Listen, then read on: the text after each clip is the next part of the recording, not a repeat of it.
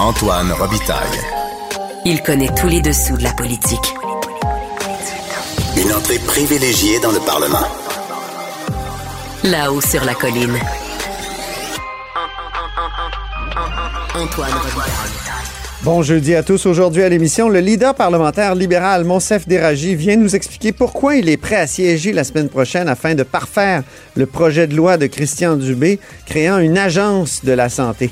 On discute aussi d'éthique avec Monsef Déragi car il a demandé une enquête aujourd'hui sur l'apparatchik caquiste Stéphane Le Bouillonnec. Mais d'abord, mais d'abord, c'est l'heure de notre rencontre, les voix de la voix. Émotionnel ou rationnel? En accord ou à l'opposé. Par ici, les brasseurs d'opinion et de vision. Les rencontres de l'air. Bonjour Guillaume Lavoie. Antoine Revitaille, bonjour. Expert en politique et euh, comment, comment je pourrais t'appeler aujourd'hui? Euh, euh, bouton de manchette au fil, encore, hein?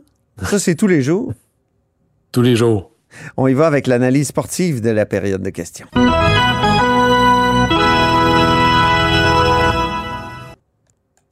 T'as pas tellement apprécié le match euh, de ce matin, euh, la période de questions ce matin, d'après ce que je comprends, Guillaume? Comme dirait l'autre, euh, Gilles, c'est un match qui manquait de synchronisme. On sent que la saison, on sent que la saison achève. Il y a des échauffourées. Des fois, il y a des gestes qui visent plus à essayer d'en marquer le coup pour préparer la saison qui s'en vient. Et, et d'ailleurs, euh, Antoine, euh, tu sais, hier, j'étais pas là. Oui. Mais c'est vu que j'étais pas là, on a profité pour s'insulter. Genre, j'arrive de ma réunion, je vois ça, ça s'envoie promener sur le, euh, le Eh plancher oui. du Salon Bleu. Alors, Le ben, fameux aujourd'hui, fuck you, hein? ben oui, aujourd'hui, j'étais de retour. Tout le monde était poli, au moins. OK. Mais bon, je vais Il continuer. savait. Il savait. Ils ont dit le, le gars au bouton de manchette est à l'écoute. Exactement. Commençons par le thème du match. Oui, le thème du match, vraiment, c'était les négociations avec les employés du secteur public. C'est vraiment là-dessus qu'ont voulu marteler euh, les, les libéraux, l'opposition officielle, d'abord avec le chef de l'opposition officielle, Marc Tanguay, Moroweski, d'autres ont renchéri. Et tous demandaient la même chose, c'est faites donc des offres de qualité. Et la réponse générale du gouvernement, c'est nos offres sont excellentes. Et là, la réplique qui nous laisse avec plus de points d'interrogation que de réponses, c'est ben, si vos offres sont si bonnes que ça, comment ça se fait que les employés du secteur public continuent leur grève?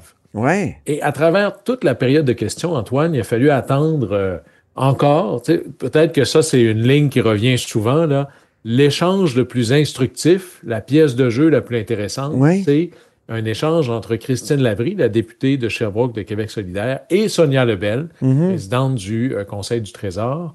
Et c'est dans leur échange qu'on a comme réussi à aller chercher l'essence de qu'est-ce qui est en cause dans ce débat-là, parce que tout le monde sait que les employés sont mécontents, que le gouvernement fait des offres, mais la vraie raison, c'est pas clair. Et là, il y a un échange qui nous a, en tout cas, enrichi ou qui nous a permis de mieux comprendre les lignes de démarcation. D'ailleurs, écoutons d'ailleurs la, la question de Mme Labrie. Pour régler, ça va prendre un rattrapage salarial puis une protection du pouvoir d'achat. C'est ça la base, ça a été dit clairement. Si le gouvernement veut éviter que son offre soit rejetée dans l'heure qui suit son dépôt, la première étape, c'est de répondre pour vrai à cette demande-là au lieu d'essayer de convaincre les travailleurs et travailleuses du secteur public que leur offre couvre l'inflation. Mais là, Guillaume, est-ce que l'offre couvre euh, l'inflation ou non? C'est ça que je comprends pas. Mais c'est la grande question et c'est pas normal qu'on comprenne pas. Alors, Mme Labrie, elle met ça clairement, là. Euh, il faut protéger le pouvoir d'achat. Traduction, il faut qu'il y ait au moins l'inflation. Et là, Mme Lebel s'est levée et elle a offert une réponse qu'elle a euh, voulu très précise. Écoutons sa réponse, puis on en reparle. L'inflation, 2023, 2028, pour les cinq prochaines années, page G30, je pense, mais je ne suis pas sûre, de la mise à jour économique, 12,7% Paramètres salariaux, 12,7% Mais ce n'est pas tout. On ajoute à ça une enveloppe supplémentaire qui amène l'offre globale du gouvernement à plus de 16,7 16,7 donc ça doit bien couvrir l'inflation. Ben, c'est la réponse claire de Mme Lebel en disant, nous, on donne l'inflation et là, il y en a plus, mais le plus est clairement pas réparti de manière égale. Et c'est là toute la volonté du gouvernement de faire des offres différenciées, c'est-à-dire payer plus cher certains corps de métier ou certaines personnes qui ont travaillé la nuit ou ce genre de choses-là. Alors, ça ne fait pas l'affaire de tout le monde. Ça c'est un point d'achoppement Mhm. qui n'est pas discuté clairement dans l'espace public. Et après ça, Mme Labrie a dit, oui, mais 2022, là, c'est bien beau l'inflation de 2023 et des années à venir, mais 2022, est-ce que c'est dans le mélange? Et là, Mme Lebel, elle a dit quelque chose qu'on n'entend pas si souvent que ça en disant, un instant, la rémunération globale des employés de l'État est 4% supérieure à celle du privé pour 2022. Alors là, on voit que au moins sur le salaire, on a une idée plus claire de que dit un ou que veut un et que veut l'autre. Mais tout ce conflit-là ne semble, moi je pense qu'on est desservi parce que les, les demandes réelles des uns et des autres ne sont pas évidentes pour la population, ceux qui veulent suivre ça. Parce qu'une des demandes majeures du gouvernement, c'est de pas que parler du salarial, Antoine, c'est d'aller dans le non salarial, la flexibilité. Et le premier ministre Legault clairement dit, là, il me semble que les syndicats ont trop de droits de gérance. Et il donnait un, et là, on était toujours dans cette espèce de théorique, mais là, il a commencé à dire des choses précises, illustrer ce que ça voulait dire, avoir ou demander plus de flexibilité. Écoutons ce que dit ici le premier ministre Legault, puis tu vas voir ce que je veux dire par illustrer par des exemples précis. Là. donner un autre exemple. Si au lieu de choisir les horaires au mois d'août, en catastrophe, avec un psychodrame à la rentrée des classes, si les enseignants choisissaient leur horaire au mois de mai ou au mois de juin, ça serait bon pour la gestion, puis ça rassurerait aussi des enseignants sur savoir où ils s'en vont dans trois mois lors de la rentrée. Donc, pourquoi les syndicats refusent que les horaires soient choisis en mai ou juin plutôt que d'être choisis au mois d'août en catastrophe? Oui, le gouvernement semble se cramponner même à cet exemple-là. On revient tout le temps avec ça, comme si ça allait régler énormément de problèmes dans le secteur de, de, de l'éducation. Qu'on choisisse Ben, probablement les profs au mois de juin euh, plutôt qu'au mois d'août. Bien, évidemment, c'est un exemple qui est peut-être anecdotique, mais qui en dit beaucoup sur le, le cadre général. Parce Mm. qu'on est dans un système jacobin, transparence totale, je ne suis pas un jacobin, où on centralise tellement tout qu'à un moment donné, les gestionnaires sur le terrain sont menottés par la manière dont ils doivent gérer, pas la manière dont ils doivent rémunérer chèrement ou pas les employés, mais comment ils doivent gérer. Et là, ben, si tu as du manque, si as un, un manque de main-d'œuvre, par exemple, en enseignement, ben, si tu, si tu as une idée de comment tes profs vont se répartir au mois d'août, tu n'as pas beaucoup de marge de manœuvre pour te rendre à septembre. Mhm. Alors, ce genre de choses-là, et là, le premier ministre, même si c'est une anecdote, dit pourquoi les syndicats sont en désaccord avec ça. Et Ouais. je trouvais que la question euh, se valait, à laquelle j'ai très hâte d'entendre une réponse du côté syndical. Peut-être qu'il y en a une excellente, mais il faut tirer la ligne. Est-ce que le droit Ben, de une des réponses, trop c'est que-? Une des réponses, c'est que bien des précaires touchent euh, du chômage en juillet et août. Et donc, euh, ils ne veulent pas le perdre. ils, ils y tiennent, les, les précaires. Il y a mieux donc être voulait- affecté à leur classe. Puis ça, c'est reconnu comme une des raisons. Il y a aussi, bon, euh, on a dit là, dans les dernières semaines, euh, les déménagements, les grossesses, les retraites, qui font en sorte que le 30 juin, tout n'est pas fixe. Donc, c'est difficile d'attribuer toutes les classes tout de suite. Euh, et et- et Ouais. ça, c'est les arguments des, des, des syndicats surtout, mais il y a cette affaire du chômage là, qui est assez trouble. Mais là, est-ce que ça voudrait dire, moi, par exemple, si je retire du chômage et que je sais que j'ai un emploi qui commence dans trois mois, est-ce que ça veut dire que j'ai pas de chômage à partir d'aujourd'hui? Ça me semble un peu particulier. Ben, tu t'es comme forcé à presque mentir parce que tu sais très bien quand tu es en pénurie de main-d'œuvre, tu vas avoir un emploi. Alors Ah, que bon, ça plus pouvait. en recherche d'emploi à ce moment C'est ça, ça, ça- ça pouvait se, se justifier, mettons, euh, dans les années 80-90, où euh, il y avait, c'était vraiment pas certain euh, qu'on ait de l'emploi, là, les- que- c'est-à-dire que les précaires aient de l'emploi. Donc, euh, mais aujourd'hui, euh, il paraît que ça va un peu de soi. Donc, euh, et là, le gouvernement euh, voudrait vraiment régler cette affaire-là. Puis, il n'a pas tout à fait tort en disant on est en train de perdre presque le droit de gérance. Là. C'est, c'est, c'est, Robert Bourassa un jour, je ne sais pas si tu te souviens, ça fait longtemps, là, mais euh, en, en 1989, en pleine élection, il avait dit à propos d'une grève des infirmières, mais qui mène au Québec? C'est-tu moi, le patron, ou c'est les employés syndiqués? Hi, ça avait fait tout, Ben, un, tout un débat. Ouais, tu le doigt sur quelque chose, M. Bourassa. Pour ce qui est de l'éducation, Je suis convaincu, et ça, c'est pas une critique à M. Drainville, qui est l'actuel ministre de l'Éducation primaire secondaire. C'est une critique qu'on pourrait appliquer au moins à deux décennies de gouvernement. C'est certainement pas le ministre qui décide. Euh, il y a à Québec cette horreur à tous les points de vue, au propre comme au figuré, qui est l'édifice G, qui est le, le cœur du ministère de l'Éducation. Bien, bien, bien des problèmes par-delà. Hein? Des fois, j'ai l'impression qu'au ministère de l'Éducation, il y, avait, il y a cette espèce de logique. Si les élèves n'étaient pas dans les classes, ce serait tellement plus facile de les gérer. oui, peut-être, oui. Il faudrait peut-être revenir à la base. Là. Le tir de précision du match, Guillaume?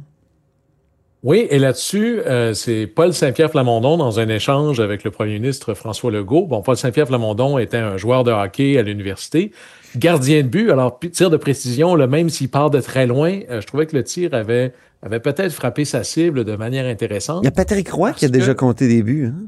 Comme gardien. Oui, ben. Martin Brodeur Ah oui. avait été. euh, Ron Extall. tiens, là, Ron Extall, oui, oui, oui, oui. Ron Extall avait été le premier. Euh, je pense que Martin Brodeur avait été le suivant. Euh, puis Ron Extall a même marqué deux. Là. Alors, Oui, oui. on remène à autrefois jadis, là, à l'époque du but où Alain Côté, qui était bon, hein, disons-le, Oui, il était bon. les archives, Bien sûr. il était bon. Alors, et tu sais, il y a eu de, de ces interventions. Là. Des fois, il y a, par exemple, quand Marc Tanguay a dit depuis la pandémie, on n'a pas l'impression que le gouvernement a sa boussole. Euh, Gabriel Nadeau-Dubois de Québec solidaire avait dit il me semble que l'approche de bon père de famille, on revient à cette période de pandémie, Ouais. ça marche plus. C'est des tirs qui disent Hum, je pense qu'il y a quelque chose là. Et ici, Paul Saint-Pierre Plamondon du Parti québécois a posé une question assez longue, assez inhabituelle pour prendre ses mots. Écoute, Antoine, écoutons-la, puis je vais te dire pourquoi elle, m'a euh, attiré la- l'attention. On conviendra, je pense, que l'année 2023 aura été difficile pour ce gouvernement de la CAQ. Et je vais donc me permettre de poser une question au premier ministre qui est un peu inhabituelle, mais je pense qu'il y a plusieurs Québécois qui se posent cette question-là. Est-ce que le premier ministre peut simplement nous dire où il veut amener les Québécois en 2024? Que fera-t-il de ce gouvernement en 2024? Guillaume, c'est une question ouverte, ça? Oui, c'était une question ouverte. Et pourquoi est-ce que c'est un tir de précision alors que Oui. c'est toute la patinoire potentiellement au premier ministre Legault pour, pour se Je défendre? pensais que c'était un 12 avec des plombs qui partent de tous les bords, tous les côtés. Mais là, là-dessus, la réponse du premier ministre Legault était, ben, c'est très clair, là, ce qu'on va faire. C'est écrit euh, presque dans le manifeste de fondation de la CAQ. Ouais. Puis là, il est allé d'une itération d'à peu près toutes les responsabilités générales du gouvernement. Là, je le cite presque au texte. Économie, euh, rattraper l'Ontario, éducation, les grands projets, les batteries, hydro, préserver le français.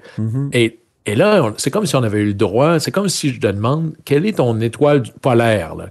Où est-ce que tu veux aller? Et tu me réponds avec une espèce de liste d'épicerie. La question, euh, il aurait- ça aurait pu être véritablement, si on avait été au baseball, c'était une balle à coup de circuit, mais ça a été une super prise parce que la réponse n'était pas claire. Et le premier ministre Legault, plus il parlait, à un moment donné, ça a fini. dans- et là, c'est comme si François Legault s'était transformé, lui qui vient clairement d'un écosystème euh, péquiste, dans une réplique classique qui appartiendrait normalement au Parti libéral du Québec. Ben oui. Et là, il a dit, dans le fond, ben, nous, là, on travaille sur des choses concrètes, on est pragmatique, alors que le Parti québécois, lui, il attend le grand soir. Et là, allons écouter la réplique ou la réponse de François Legault.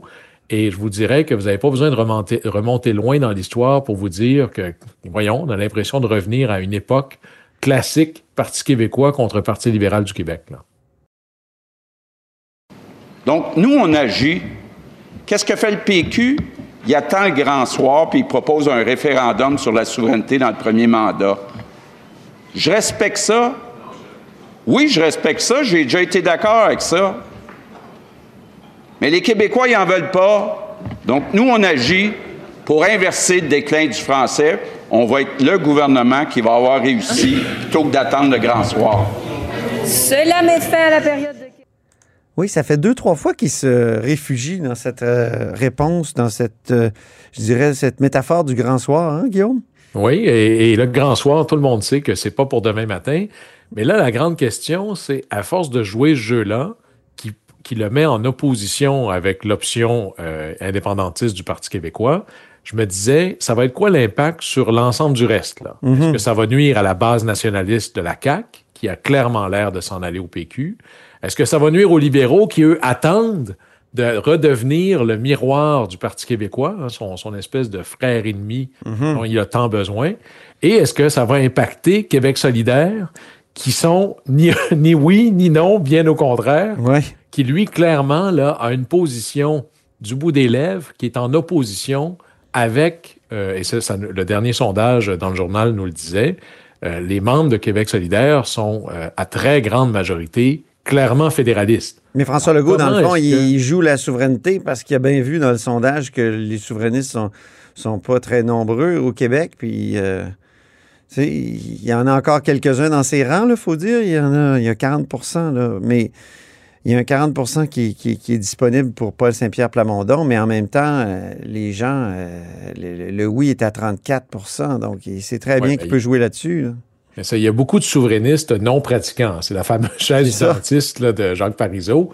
Tout le monde sait, par exemple, qu'il voudrait aller chez le dentiste, ou plusieurs voudraient aller chez le dentiste, mais ils veulent pas y aller. Est-ce que ça peut marcher encore? Alors, ça marchait du temps euh, des libéraux d'avant. Alors ça, ça va être intéressant de voir. Est-ce qu'on est en train là, de revenir à ceux qui disaient depuis longtemps que la, la vieille division souverainiste-fédéraliste s'était terminée au Québec? Est-ce que c'est un peu comme dans le parrain? À chaque fois que je pense que je m'en sors, on m'y ramène. Alors, C'est un bon mot de la fin, ça. Merci beaucoup, Guillaume Lavoie. Et au plaisir. on se reparle lundi prochain.